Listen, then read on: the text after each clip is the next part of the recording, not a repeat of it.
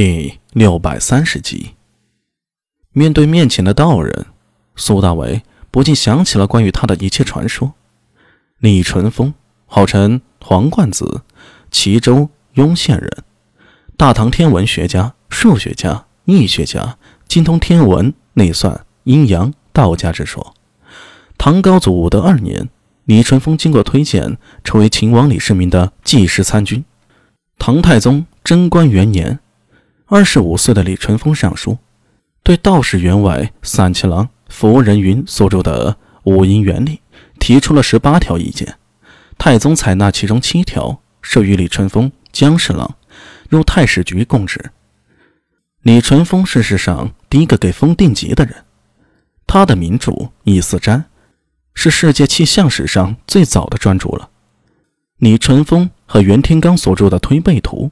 以其预言的准确性而著称于世。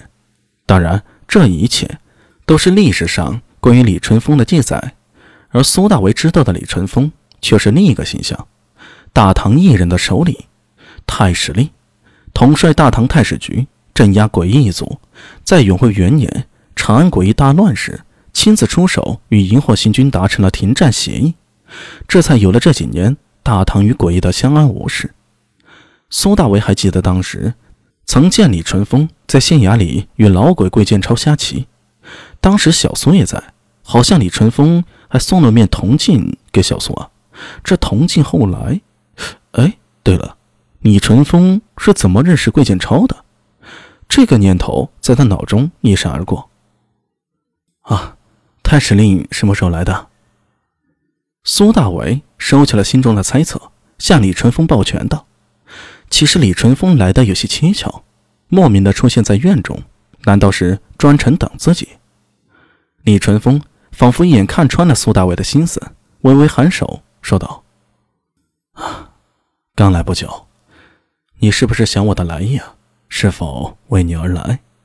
呃，什么都瞒不过太史令啊。”苏大伟一愣，没想到李淳风说话如此直接，干脆大大方方的承认了。贫道今天来，一是想看看你家的聂苏。呃，看小苏做甚？提起聂苏，苏大为一下子紧张起来。他知道自家妹子身上有许多神异之处，一直以来都希望她能平平安安、快快乐乐的成长，并不希望有任何人来打扰。永徽元年，我与老友在长安县下棋，恰好在那时见过聂苏一面。当时颇觉有缘，还赠予铜镜于他。前次在李克石处偶见你，让贫道想起了此事，因此动了念头，想过来见一见当年的故人。李淳风气律长须，表现得十分坦荡，这让苏大为心里的戒备稍稍放松了。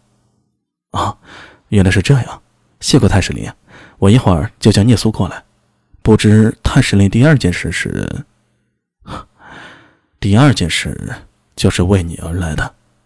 李淳风轻抚长须，在院中洒然踱步，仿佛随意游览。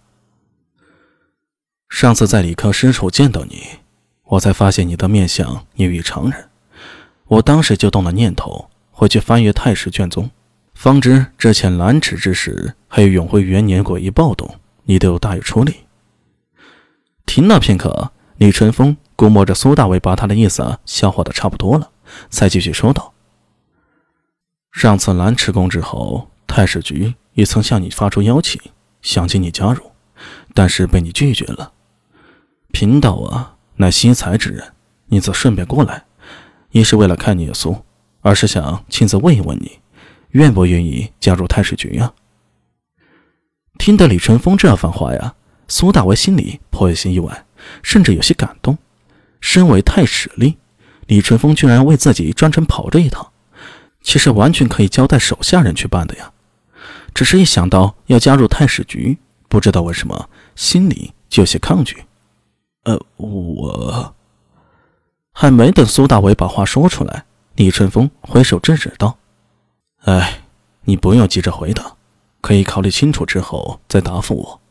如果你愿意啊，三日后直接去太史局。”报上名字即可，自会有人接待。啊，多谢太史令美意。苏大伟冲着他抱拳：“我已经考虑清楚了，还是继续做不良人比较自在。